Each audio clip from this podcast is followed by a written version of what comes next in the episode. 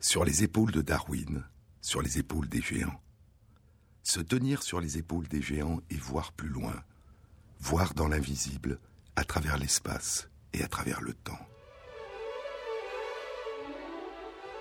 Voir dans la pénombre de la nuit un petit mammifère qui vole en battant des ailes, et en volant, la chauve-souris fait continuellement apparaître en elle le paysage qui l'entoure à partir de l'écho des appels qu'elle émet, le plus souvent dans une fréquence que nous n'entendons pas, la fréquence des ultrasons. Et à mesure qu'elle perçoit les ultrasons que lui renvoient les êtres vivants et les reliefs du paysage sur lesquels ils rebondissent, à mesure qu'elle entend les innombrables échos de ses cris, à mesure qu'elle appelle dans la nuit, le monde lui répond et se présente à elle. Je vous avais dit dans une précédente émission qu'il n'y a pas une chauve-souris. Il y a plus de 2000 espèces différentes de chauves-souris identifiées à ce jour dans le monde. Elles sont d'une très grande diversité. La plus petite est la kitty à nez de porc, Craseonycteris tonglongiae. C'est l'un des plus petits mammifères au monde. On l'appelle la chauve-souris bourdon. Elle se nourrit d'insectes, pèse 2 grammes, son corps a 3 cm de long et ses ailes ont une envergure de 13 cm. Elle vit en Thaïlande et en Birmanie. L'une des plus grandes chauves-souris est la roussette ou renard volant des Philippines, Acherodon yubatus. Elle se nourrit de fruits, pèse jusqu'à 1,5 kg et ses ailes ont une envergure d'un mètre cinquante. Une immense majorité des différentes espèces de chauves-souris partagent la capacité d'écolocalisation la capacité d'utiliser les échos des sonorités qu'elles émettent pour se diriger dans l'obscurité, détecter, localiser, identifier et atteindre leur cible, tout en évitant les obstacles. Sur les épaules de Darwin, Jean-Claude Amezen, sur France Inter.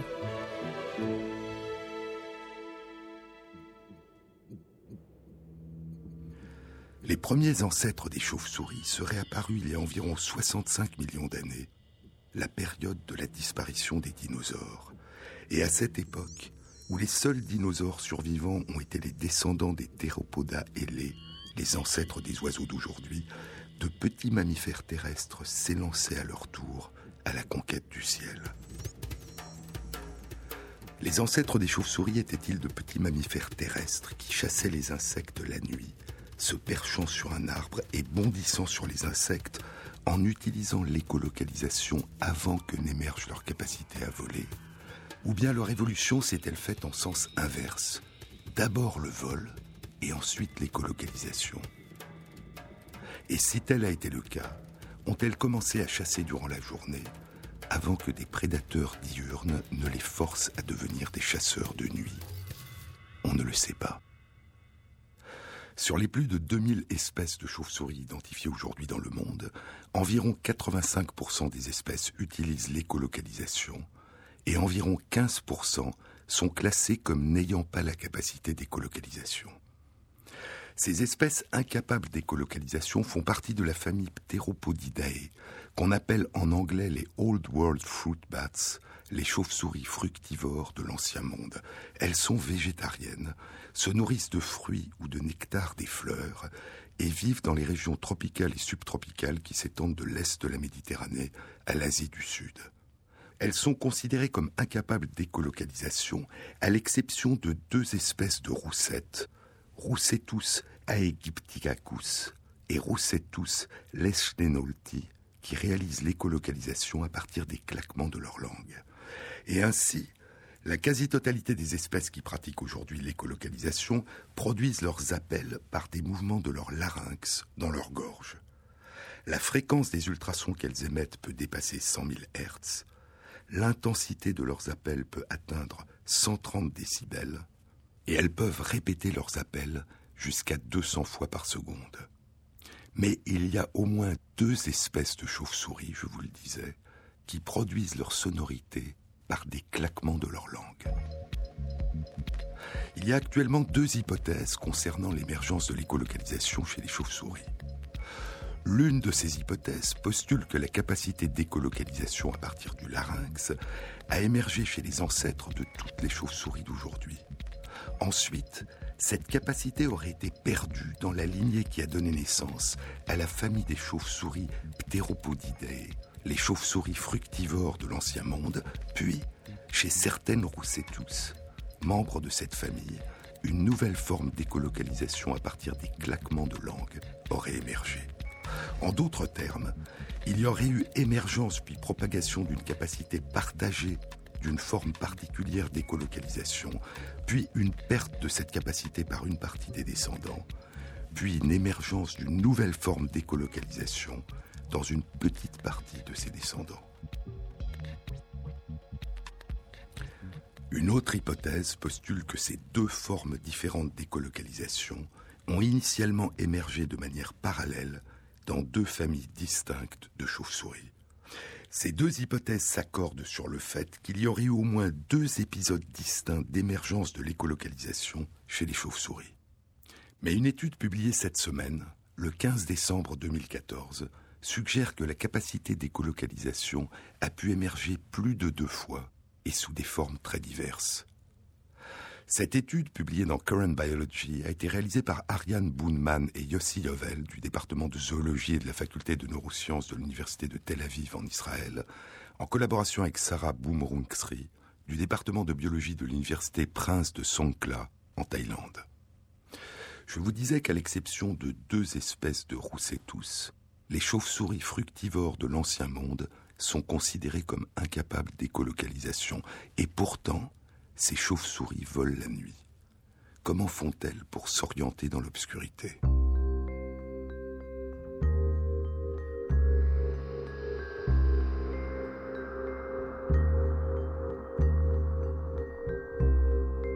La première fois que Yossi Yovel et Ariane Bonman ont entendu dire que des chauves-souris fructivores de l'ancien monde pourraient être capables d'émettre des clics, c'était en Indonésie.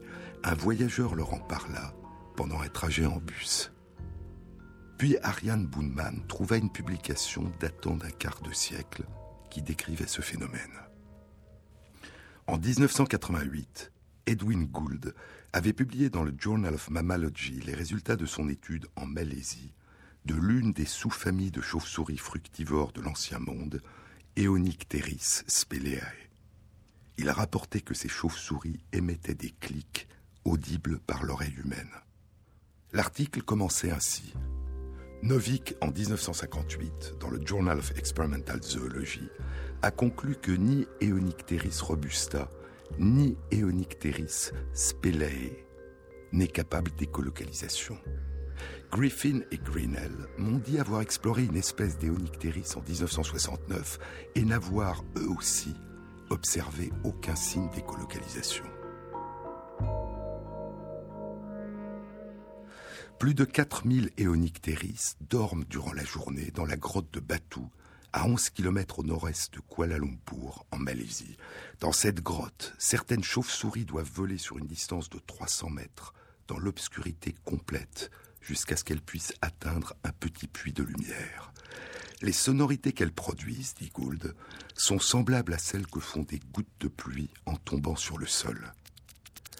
Eonycteris produit aussi ce son quand elle vole dans l'obscurité, la nuit, à proximité des arbres fruitiers. Quand ces chauves-souris volent dans des grottes dans l'obscurité, la plupart volent à au moins un mètre de distance des parois latérales et du plafond de la grotte, évitant de se cogner aux parois et au plafond. La raison pour laquelle Novik n'a pas rapporté l'existence de ce son est mystérieuse, dit Gould. Mais quelle que soit cette raison, poursuivait-il, parmi 60 étudiants et plusieurs professeurs de l'université de Malaya à Kuala Lumpur, aucun n'a échoué à entendre ce son dans l'obscurité. Ce son peut être entendu dans une grotte à une distance de 30 mètres. Et un tel son, très rudimentaire, pourrait être utilisé par ces chauves-souris dans le cadre d'une écolocalisation, écrivait Gould.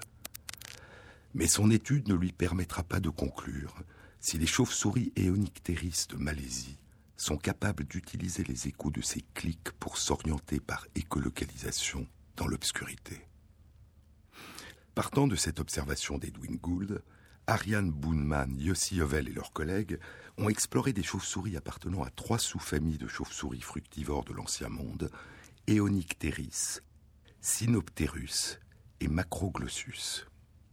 Ils les ont enregistrées pendant qu'elles volaient dans un tunnel, dans l'obscurité complète. Et l'enregistrement a révélé que pendant leur vol, elles émettaient des sons extrêmement brefs qui ressemblaient à des clics. Certains de ces clics étaient audibles à l'oreille humaine et étaient d'une fréquence d'environ 17 000 Hz. Il y avait jusqu'à 7 à 8 clics par seconde, la même fréquence de clics que chez les chauves-souris tous, qui utilisent l'écolocalisation en claquant de la langue. Les chercheurs ont ensuite comparé le nombre de clics qu'émettaient les chauves-souris quand elles volaient dans la lumière et quand elles volaient dans l'obscurité. Dans l'obscurité complète, les chauves-souris Eonycteris et Synopterus émettaient plus de cinq fois plus de clics que lorsqu'elles volaient dans la lumière.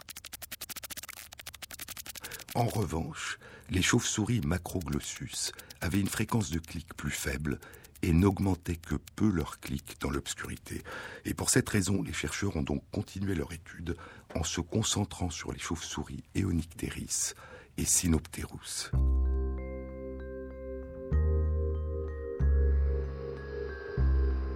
sont-elles capables de s'orienter par écolocalisation à partir des clics qu'elles émettent? Des études ont indiqué que les chauves-souris qui utilisent l'écolocalisation sont capables, dans l'obscurité complète, d'éviter des câbles de 2 dixièmes de millimètre de diamètre. En revanche, dans l'obscurité complète, les chauves-souris Eonycteris et Synopterus ne sont pas capables d'éviter des câbles 100 fois plus épais de 20 mm de diamètre. Les chercheurs se sont alors demandé si ces chauves-souris étaient capables de détecter par écolocalisation des objets plus gros. Ils ont présenté aux chauves-souris deux gros objets, deux carrés, dont chaque côté faisait 90 cm de longueur, dont la couleur et l'odeur étaient identiques. L'un était un tableau noir qui renvoie très bien les sons, l'autre un morceau de tissu noir qui renvoie beaucoup moins bien les sons les chercheurs ont appris aux chauves-souris à se poser sur le tableau noir. Et une fois que les chauves-souris avaient appris, ils leur ont présenté les deux perchoirs dans l'obscurité complète, et les chauves-souris étaient capables de repérer le tableau noir et de se poser dessus, mais elles avaient du mal à estimer précisément la distance, et atterrissaient assez maladroitement et assez brutalement. En revanche, à la lumière, même lorsque la lumière était faible, elles se posaient avec précision et douceur, sur le tableau noir. Leur capacité d'écolocalisation est donc très rudimentaire par rapport à celle des autres chauves-souris. Mais comment produisent-elles ces clics dont les échos leur permettent de se repérer partiellement dans l'obscurité complète En 1988, Edwin Gould avait suggéré que les chauves-souris Eonycteris émettaient leurs clics avec leurs ailes. Son étude était intitulée des sons d'ailes qui battent l'une contre l'autre, produits par Eonycteris en Malaisie. Et c'est ce qu'ont confirmé par une série d'expériences Ariane Boonman, Yossi Ovel et leurs collègues. Ils ont découvert que les clics émis par Eonycteris et Synopterus sont parfaitement synchronisés avec les battements de leurs ailes. Gould avait proposé que ce son était produit par les battements de leurs ailes l'une contre l'autre quand la partie supérieure de leurs deux ailes entre en contact durant leur vol. Mais l'étude d'Ariane Boonman, de Yossi Ovel et de leurs collègues indique que ce n'est pas le cas, car la fréquence des contacts entre les deux ailes durant le vol est la même quand les chauves-souris volent dans la lumière où les clics sont rares et dans l'obscurité complète où les clics sont beaucoup plus fréquents. L'étude n'a pas permis de découvrir le mécanisme qui permet aux ailes de produire ces clics mais les chercheurs émettent plusieurs hypothèses.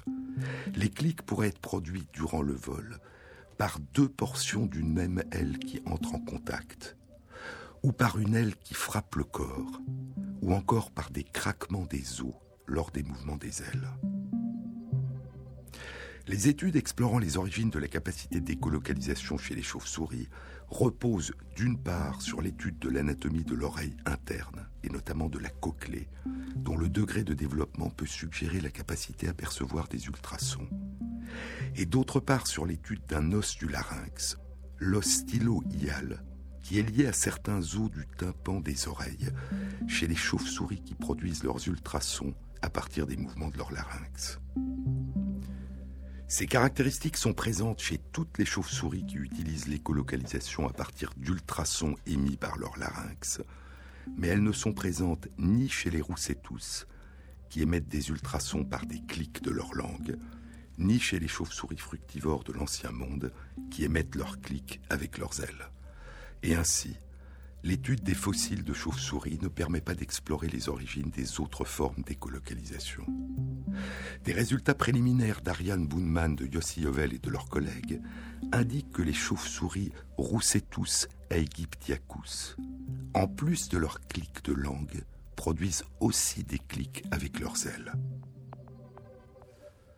Les chauves-souris roussettes d'Égypte sont de proches parents des chauves-souris Eonycteris, et il est possible que l'existence chez ces deux espèces de ces clics des ailes soit le témoin d'une des premières formes anciennes, rudimentaires d'écolocalisation qui a émergé chez les ancêtres de ces petits mammifères volants et qui leur ont permis, il y a longtemps, de commencer à conquérir le ciel nocturne.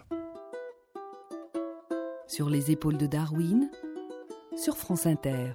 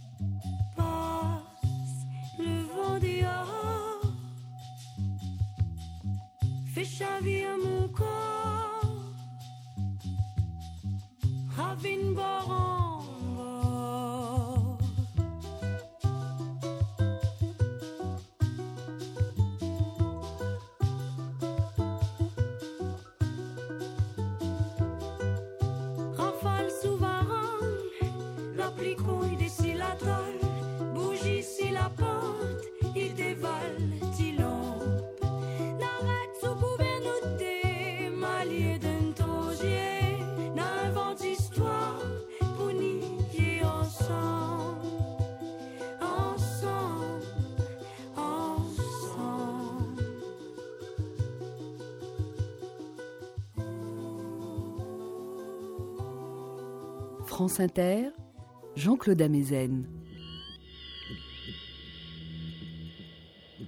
La description du fossile le plus ancien de chauve-souris découvert à ce jour a été publiée dans Nature il y a six ans, en 2008.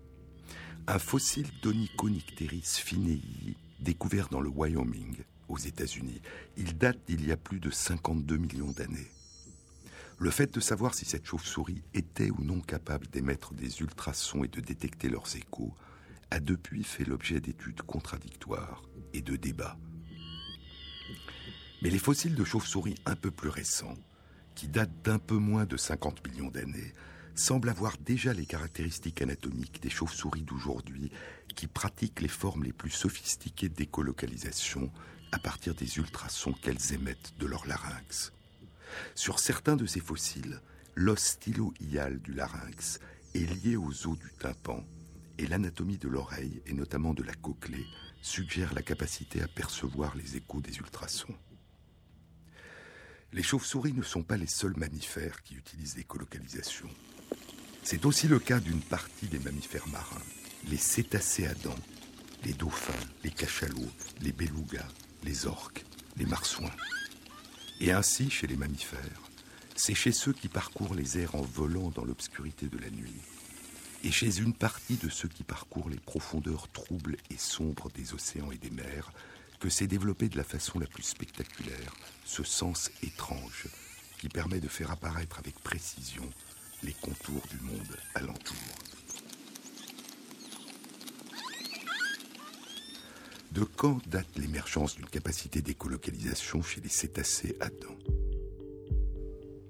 Une étude publiée dans Nature en avril 2014 suggère que les ancêtres des cétacés à dents se sont séparés des ancêtres des baleines, les mysticètes, il y a 34 à 30 millions d'années. Les mysticètes, les baleines, ont perdu les dents de leurs ancêtres terrestres. Elles possèdent à la place de dents des fanons qui pendent à l'ouverture de leur bouche et qui leur permettent de filtrer dans les immenses quantités d'eau de mer qu'elles aspirent les petits poissons et les petites crevettes, le krill, dont elles se nourrissent. Et les baleines n'ont pas la capacité de réaliser l'écolocalisation. L'étude publiée dans Nature décrivait le plus ancien fossile de cétacé à dents connu à ce jour, Cotylocara macei. Il a été découvert en Caroline du Sud aux États-Unis. Il date d'il y a environ 28 millions d'années. Et cet animal semble déjà avoir les caractéristiques anatomiques qui devraient lui permettre d'émettre des appels en ultrasons. En septembre 2014, une étude publiée dans PLOS ONE décrivait un fossile d'un proche parent des dauphins, découvert dans la région de Waitaki en Nouvelle-Zélande. Ce fossile, initialement nommé Proscalodon marplesi, est actuellement renommé Otecaikea marplesi. Il date d'il y a environ 24 millions d'années. Il faisait partie des Otecaikea, un groupe de cétacés à dents aujourd'hui éteints il avait une longueur de 2 mètres et demi et la forme de son crâne suggère qu'il possédait déjà une capacité d'écolocalisation. Et sous réserve que ses oreilles étaient capables de percevoir les ultrasons, ce fossile suggère que les origines de l'écolocalisation à partir d'appels en ultrasons remontent chez les cétacés dents à il y a plus de 24 millions d'années.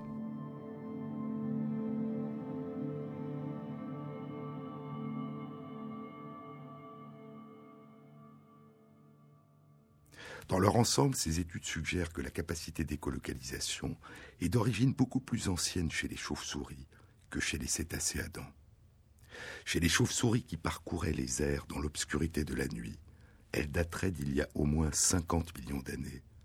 Et ce n'est probablement qu'une vingtaine de millions d'années plus tard qu'apparaîtra dans une toute autre lignée de mammifères qui s'est aventurée dans les profondeurs des océans, les cétacés à dents, cette capacité à dessiner le monde à l'aide des échos que leur renvoient leurs ultrasons.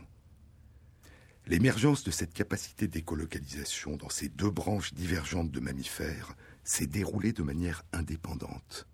C'est un phénomène fréquent durant l'évolution du vivant, qu'on appelle un phénomène d'évolution parallèle ou d'évolution convergente, comme l'émergence indépendante des ailes chez les insectes, chez les dinosaures, dont les oiseaux, et chez les chauves-souris. L'évolution convergente de l'écolocalisation a résulté chez les chauves-souris et chez les cétacés à dents de l'émergence de mécanismes différents de production de leurs appels en ultrasons, à partir de mouvements du larynx chez la plupart des chauves-souris, à partir de mouvements de leurs lèvres chez les cétacés à dents. Mais si la production des ultrasons fait appel à des organes différents, la perception des échos de ces ultrasons fait appel à un même organe, l'oreille, qui doit percevoir et amplifier les échos et permettre au cortex auditif dans le cerveau de séparer les échos des appels et des autres bruits de l'environnement et d'interpréter ces échos en dessinant une carte du monde alentour. Et une série d'études récentes a révélé que cette capacité de percevoir les échos des ultrasons a émergé à partir d'un mécanisme inattendu d'évolution convergente. En 2008, une étude était publiée dans les comptes rendus de l'Académie des sciences des États-Unis par Stephen Rossiter de la Faculté des sciences biologiques et chimiques de l'Université Queen Mary de Londres, Shui Zhang de la Faculté des sciences de la vie de l'Université de Shanghai en Chine et leurs collègues. L'étude était intitulée Le gène prestine impliqué dans l'audition est commun aux chauves-souris qui pratiquent l'écolocalisation. Prestine est un gène que possèdent tous les mammifères et qui permet aux cellules ciliées externes de l'organe de Corti de fabriquer la protéine prestine. L'organe de Corti est l'organe de l'audition dans la cochlée, l'oreille interne.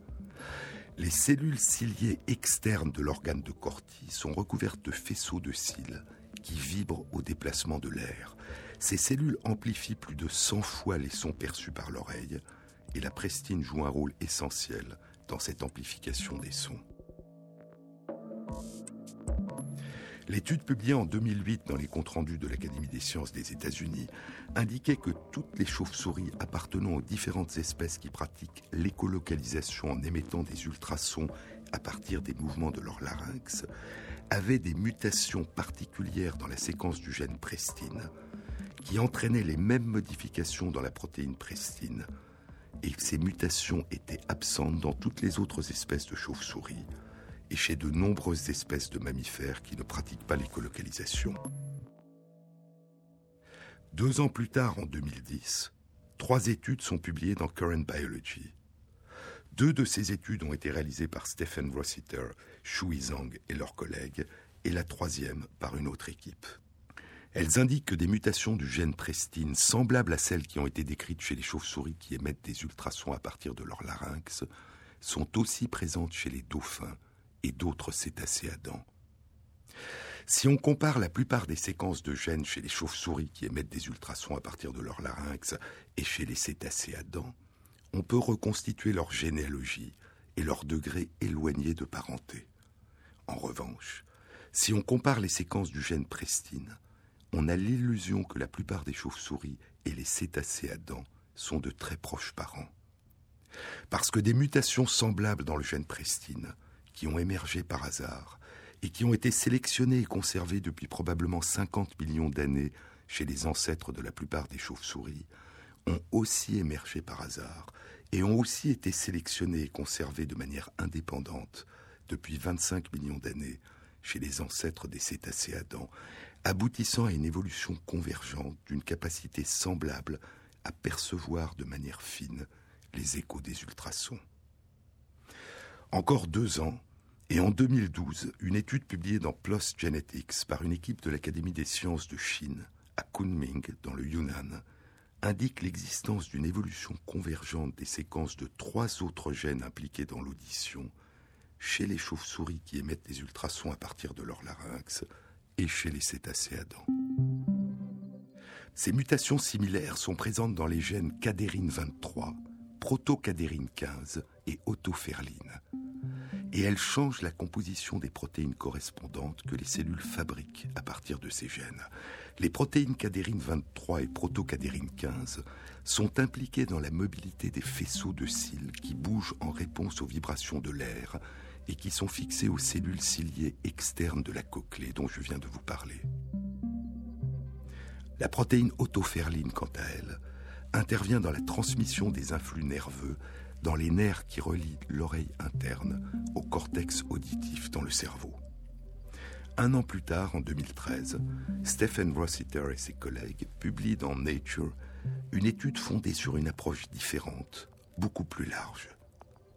En analysant le génome de 22 mammifères, ils découvrent chez les chauves-souris qui pratiquent l'écolocalisation à partir des ultrasons émis par leur larynx et chez les cétacés à dents l'existence d'une évolution convergente qui n'est pas limitée à quelques gènes, mais qui a concerné près de 200 endroits particuliers dans le génome. La plupart de ces séquences sont liées à l'audition, mais à leur surprise, les chercheurs découvrent aussi des mutations similaires dans des séquences qui sont liées à la vision. Il est possible que cette évolution convergente et parallèle des mécanismes appliqués dans l'audition des échos des ultrasons et dans la vue ait joué un rôle dans l'adaptation des chauves-souris et des cétacés à dents à une représentation du monde qui puisse alternativement faire appel à l'écolocalisation dans l'obscurité de la nuit pour les chauves-souris ou dans la pénombre des eaux profondes pour les cétacés à dents, et à la vue dans la lumière du crépuscule ou de l'aube pour les chauves-souris, et à la surface des océans pour les cétacés à dents. Mais revenons au gène prestine. Les mutations similaires qui ont été identifiées chez les chauves-souris et chez les cétacés à dents, et qui ont pour effet de modifier la composition de la protéine prestine, ont-elles réellement pour effet de rendre les cellules ciliées externes de la cochlée plus sensibles aux sons et aux ultrasons? C'est la question qu'a posée une équipe de l'Académie des sciences de Chine à Kunming, dans le Yunnan. L'étude a été publiée il y a six mois, en juin 2014, dans Molecular Biology and Evolution. Elle a exploré l'effet de ces mutations sur le fonctionnement des cellules ciliées externes de la cochlée, et en particulier de l'une des mutations qui est retrouvée exclusivement chez les chauves-souris qui émettent des ultrasons à partir de leur larynx et chez les cétacés à dents. Cette mutation consiste, en position 7 de la chaîne d'acides aminés de la protéine, au remplacement d'un acide aminé, l'asparagine, par un autre acide aminé, la tréonine.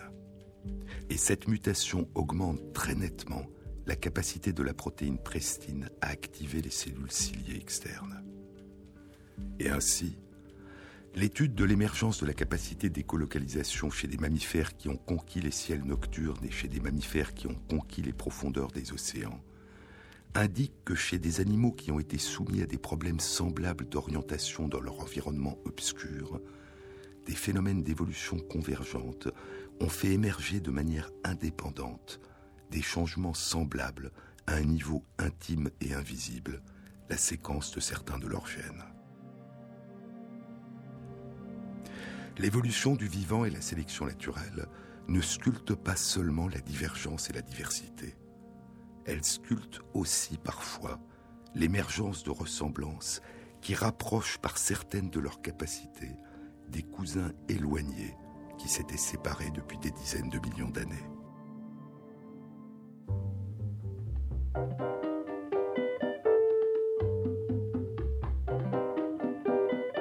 I walk along the street of sorrow, the boulevard of broken dreams, where Gigolo oh, and Gigolette can take a kiss without regret, so they forget their broken dreams. You laugh tonight and cry tomorrow when you behold your shattered schemes. And gigolo oh, and gigolette wake up to find their eyes are wet with tears that tell of broken dreams. Here is where you'll always find me, always walking up and down. But I left my soul behind me in an old cathedral town. The joy that you find here you borrow. You cannot keep it long, it seems. But Gigolo oh, and Gigolette still sing a song and dance along the boulevard of broken dreams.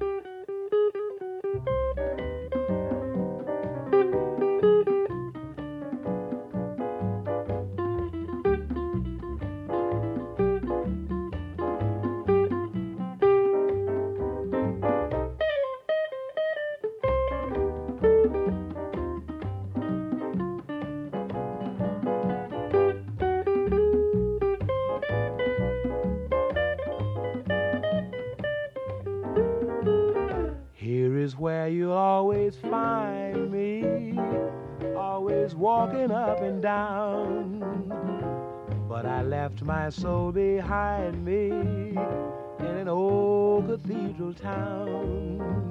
The joy that you find here you borrow. You cannot keep it long, it seems.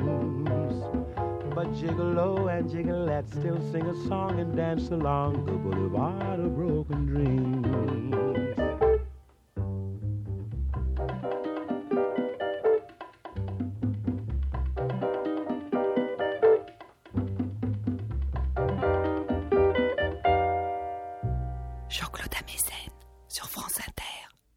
Début de l'année 2014, une étude était publiée dans Science par des chercheurs des Pays-Bas, de la République de Panama et des États-Unis. Elle concernait les chants nocturnes de séduction des grenouilles mâles Tungara, Physalemus pustulosus. Les messieurs Tungara commencent à chanter au crépuscule, dans des mares. Ils lancent leurs appels en gonflant leur sac vocal, une membrane souple reliée à leur bouche qui s'emplit d'air et amplifie en le faisant résonner le chant de séduction qui peut, dans certaines espèces de grenouilles, être entendu par les dames grenouilles à plus d'un kilomètre de distance. Le gonflement du sac vocal lui fait adopter la forme de près de deux tiers d'une sphère, un volume important sous la lèvre supérieure. Et ce gonflement du sac vocal peut aussi être perçu en plus du chant comme un signe de séduction visuelle par les dames en train de s'approcher. Les messieurs Tungara restent au même endroit à la surface de la mare et les dames que leur appel a séduit viennent les rejoindre. Les messieurs Tungara peuvent être seuls dans une mare ou se réunir à plusieurs en petits groupes ou former dans une mare de grands groupes de plusieurs centaines de chanteurs qui forment un chœur nocturne. Dans ces groupes, les messieurs sont en compétition et essayent de couvrir les champs de leurs voisins, et chacun défend son territoire, un cercle d'une quinzaine de centimètres de diamètre au milieu duquel il se tient. Si un rival s'approche de son territoire ou y pénètre, le chanteur a selon les cas l'une des trois réactions suivantes. Soit il dégonfle son sac vocal et cesse de chanter, mais demeure au même endroit. Soit au contraire il se met à chanter encore plus fort, soit il s'approche de son rival et l'attaque. Mais ce que les chercheurs ont étudié, c'est l'un des effets indirects de ces chants de séduction.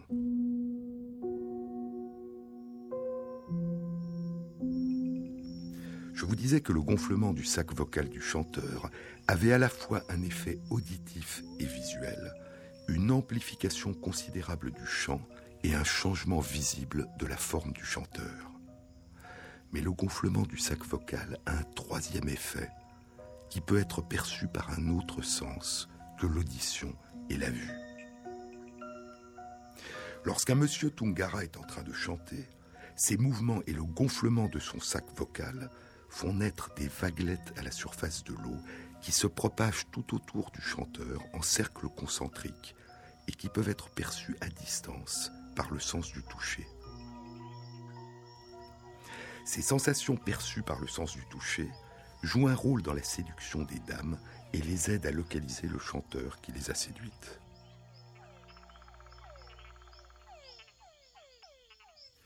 Les chercheurs ont exploré si ces vaguelettes étaient aussi perçues par les rivaux des chanteurs et si elles avaient un effet sur leur réponse. Les chercheurs ont placé dans une mare un rival artificiel, sous la forme d'un petit haut-parleur qui diffuse l'enregistrement d'un chant de Tungara mâle avec un petit appareil qui fait naître des vaguelettes autour du haut-parleur. Et ils ont étudié la réponse des messieurs Tungara à un chant accompagné de vaguelettes, à un chant seul, ou à la seule production de vaguelettes sans chant, à différentes distances d'un chanteur. Les chanteurs répondent aux vaguelettes quand elles sont associées au chant, en doublant en moyenne la fréquence de leurs appels par rapport à leur réponse au chant du rival artificiel seul, non associé à la production de vaguelettes. En revanche, la production de vaguelettes sans le chant n'entraîne pas de réponse.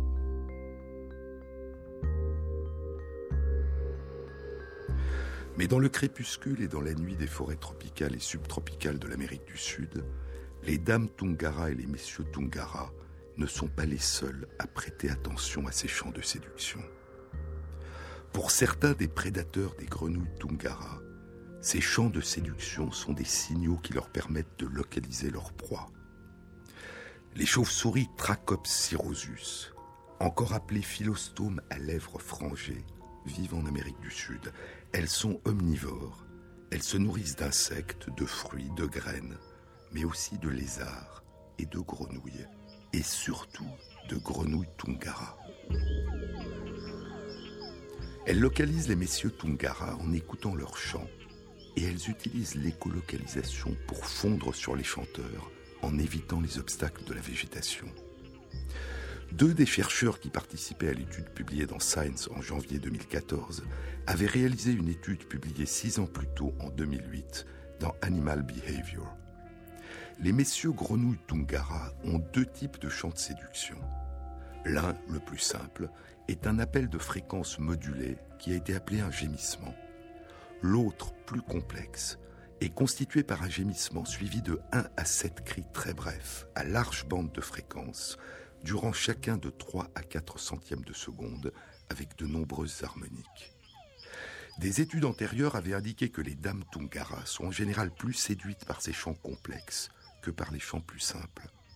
Non seulement elles les entendent mieux et les préfèrent, mais ces chants complexes leur permettent de mieux localiser le chanteur et augmentent donc leur capacité à le rejoindre et à s'unir à lui. Et les chercheurs ont découvert que les chauves-souris Tracops, elles aussi, repèrent mieux les chants complexes, les gémissements suivis de 1 à 7 appels brefs des messieurs grenouilles Tungara, que leurs chants plus simples. Et parce que la compétition entre rivaux dans un groupe augmente la fréquence des chants complexes, les chauves-souris vont plus fréquemment être attirées vers les mares où sont regroupés un grand nombre de leurs proies. Et ainsi, ce sont les chants qui séduisent le plus les dames Tungara qu'entendent le mieux les prédateurs des chanteurs. Les chercheurs ont découvert que les chanteurs Tungara repèrent leurs prédateurs à la vue. Lorsqu'une chauve-souris Tracops a entendu un chanteur et commence à se diriger vers lui dans les airs, le chanteur, s'il l'a vu, cesse immédiatement de chanter dégonfle son sac vocal, s'enfonce dans l'eau de la mare, ne laissant dépasser que le sommet de sa tête, et si la menace persiste, plonge entièrement dans l'eau. Si un groupe de chanteurs a repéré le prédateur dans les airs, le cœur entier cesse aussitôt de chanter.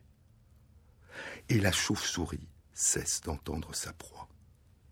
La disparition de leur sac vocal et la disparition quasi complète des chanteurs dans la mare réduit considérablement la capacité de la chauve-souris de repérer ses proies par écolocalisation. L'étude publiée en 2008 dans Animal Behavior utilisait un petit haut-parleur qui diffusait l'enregistrement d'un chant de séduction des grenouilles Tungara.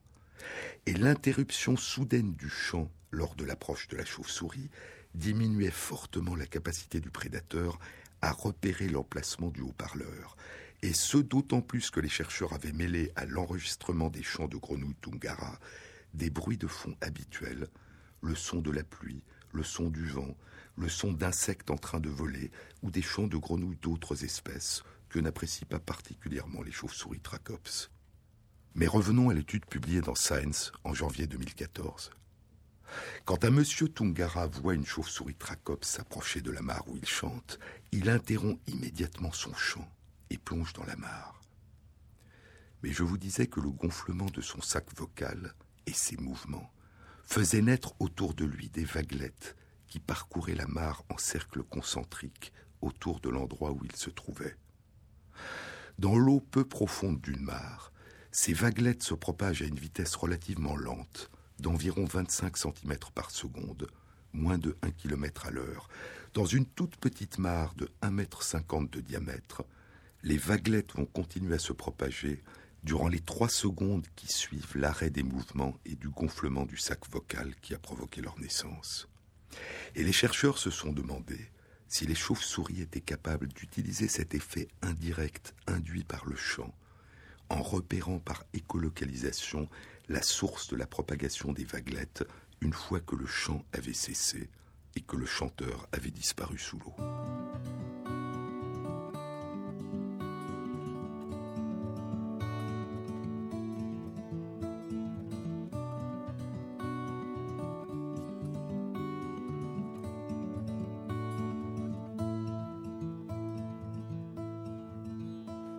I traveled by the moon and the stars, and I traveled by the river and rocks.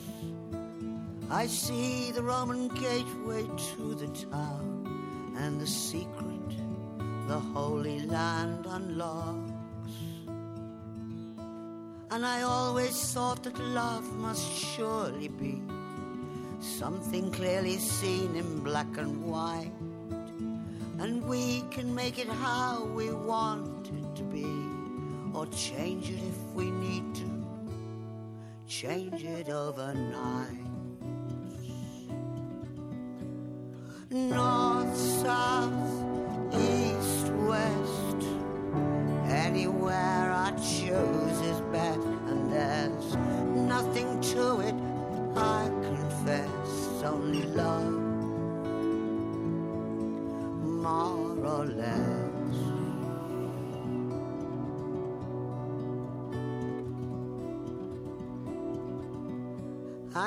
Loved you so much for so long.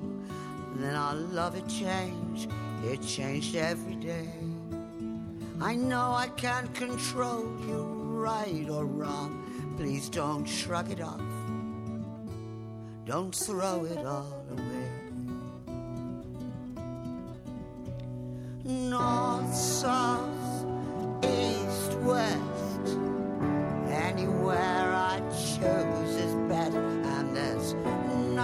nothing to it. I confess, only love, more or less.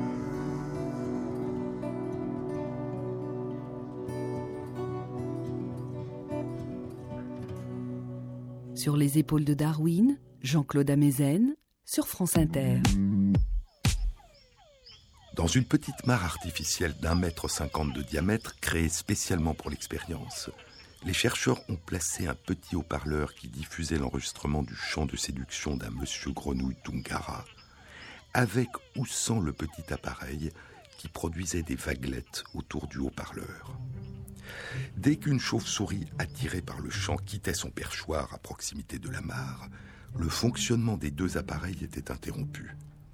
Les chants cessaient immédiatement, mais les vagues continuaient à se propager pendant encore deux à trois secondes. Lorsque le haut-parleur était associé à l'appareil qui produisait des vaguelettes, les chauves-souris attaquaient l'endroit exact où était placé le haut-parleur, en moyenne 36% de fois plus que lorsque le chant avait été diffusé en l'absence de vaguelettes. Le repérage par les chauves-souris de la source du chant était donc augmenté de plus d'un tiers lorsqu'elles pouvaient détecter par écolocalisation la source de la propagation des vaguelettes à la surface de la mare. Et ainsi, si la réponse des chanteurs Tungara à la vue d'une chauve-souris, cesser de chanter, dégonfler leur sac vocal, s'enfouir sous l'eau, représente une réponse protectrice, cette protection n'est que très partielle. Les chanteurs qui se taisent et se cachent ne peuvent pas faire disparaître la propagation de la perturbation de la surface de l'eau qu'ils ont causée. Et la chauve-souris, qui n'entend plus rien et ne voit plus rien, et ne peut plus ou très difficilement détecter leur présence par écolocalisation, continue à percevoir, grâce à son sonar, les échos des reliefs des vaguelettes qui s'éloignent des chanteurs, devenus inaudibles et invisibles. Devenus inaudibles et invisibles, les chanteurs continuent involontairement à signaler le lieu de leur présence sans pouvoir exercer aucun contrôle sur la perturbation de la surface de l'eau qu'ils ont provoquée et qui va persister encore durant quelques secondes. Il y a plusieurs implications à cette étude. La première est que l'évolution des moyens de séduction qui s'adressent à un mode de perception donné, ici des chants qui s'adressent à l'audition, peuvent avoir des effets indirects inévitables qui peuvent être perçus par d'autres sens. L'émergence chez les messieurs grenouilles Tungara du sac vocal comme amplificateur des chants de séduction a eu pour conséquence que le fait de chanter à la surface de l'eau produit des signaux visuels que les dames perçoivent par leur vue et des mouvements de l'eau, des vaguelettes, que les dames perçoivent par leur sens du toucher. Une seconde implication et que les perturbations de l'environnement produites par l'utilisation d'un moyen de séduction donné, ici les vaguelettes qui se propagent à la surface de l'eau, peuvent être perçues par un prédateur, ici une chauve-souris, à l'aide d'un sens tout à fait différent de celui qui permet aux dames Tungara de le détecter, non pas la vue du gonflement du sac vocal, ni le toucher, la sensation sur la peau de l'arrivée des vaguelettes d'eau, mais l'écolocalisation. Et l'écolocalisation permet à la chauve-souris de détecter les modifications dynamiques du relief de la mare que cause l'avancée des vaguelettes et qui lui permet de déduire le centre, le point de départ des cercles concentriques de plus en plus grands que forment les vaguelettes. Ce que les chauves-souris entendent à la surface de l'eau, par l'intermédiaire de leur sonar, l'écho en ultrasons du déplacement des vaguelettes à la surface de l'eau, les grenouilles Tungara sont incapables de l'entendre. Elles ne peuvent qu'en percevoir la sensation sur leur peau. Et ce ne sont pas les vaguelettes qu'il produit que peut percevoir le chanteur, mais seulement les vaguelettes que produisent ses rivaux. Et ainsi, lorsqu'un séducteur déploie ses talents à la recherche d'une compagne, il ne peut jamais savoir ni par qui il sera perçu, ni ce que sera le mode de perception qui permettra à un prédateur de le localiser. La prochaine rencontre transdisciplinaire du Centre d'études du vivant dans la série Les battements du temps aura lieu le mardi 13 janvier de 19h à 21h à l'Amphi Buffon, Université Paris Diderot. Elle sera animée par Yves Coppens et aura pour thème les origines de l'humanité. Vous trouverez tous les renseignements concernant cette rencontre sur la page de l'émission sur le site franceinter.fr.